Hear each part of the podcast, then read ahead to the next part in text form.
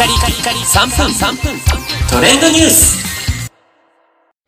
ナビゲーターのしゅんです。今日あなたにご紹介するのは、無印良品のスキンケア化粧品の詰め替え用が発売というニュースお伝えいたします。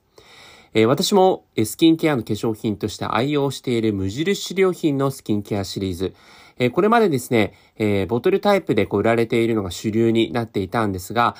えー今月28日からパウチタイプの詰め替え用が販売されるということになりました。えーこちらね、目的としてはプラスチック削減ということで、えー今までのこうボトルタイプのものに比べて、えーものによっては4分の1のプラスチック使用量に抑えられるということになるんですね。えー実際にあの無印良品のこう愛用者の方から、あのボトルをこう捨てるときに、使い切って捨てるときにこう罪悪感があるといったような声が数多く寄せられているということで、ここ最近の環境配慮という側面から、えー無印良品がこの決断をしました。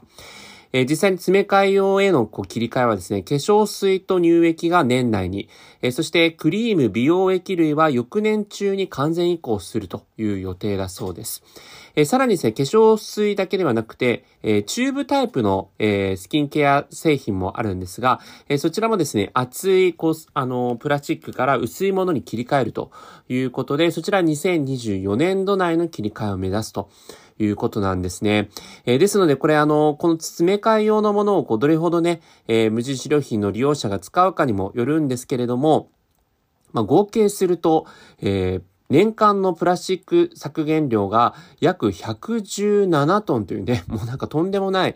えー数のプラスチックの削減につながるということで、無印良品としては、まあこれ正直やはりスキンケアのものですから、えー衛生面みたいな部分のところでね、えー抵抗感がある方も多いのではないかというところ、そして、えボトルを使わなくなりますので、単価としても、えー90円とか、あの、下がるんですね。そういった意味で無印良品側にとってはこうデメリットもあるんですけれども、えーそこはやはりこの環境配慮に気をつけた製品を販売することによって、えーよりね、信頼にこう、つながっていくだろうというような目論みで、今回この決断をしたそうです。はい。ということでね、実際にまあ、あの、この詰め替え用をね、使うことで、シャンプーとか、あの、ボディーソープ系はもう、そういった詰め替え用をね、使っている方も多くいらっしゃると思うんですが、えー化粧品の領域でこういった詰め替え用というのはまだまだ珍しいということで、業界に先駆けてこのようなものが販売されると。大手でね、ここまでやるというのはすごいなというところで、えーこの結果どうなるかというのをウォッチングしていきたいなと思います。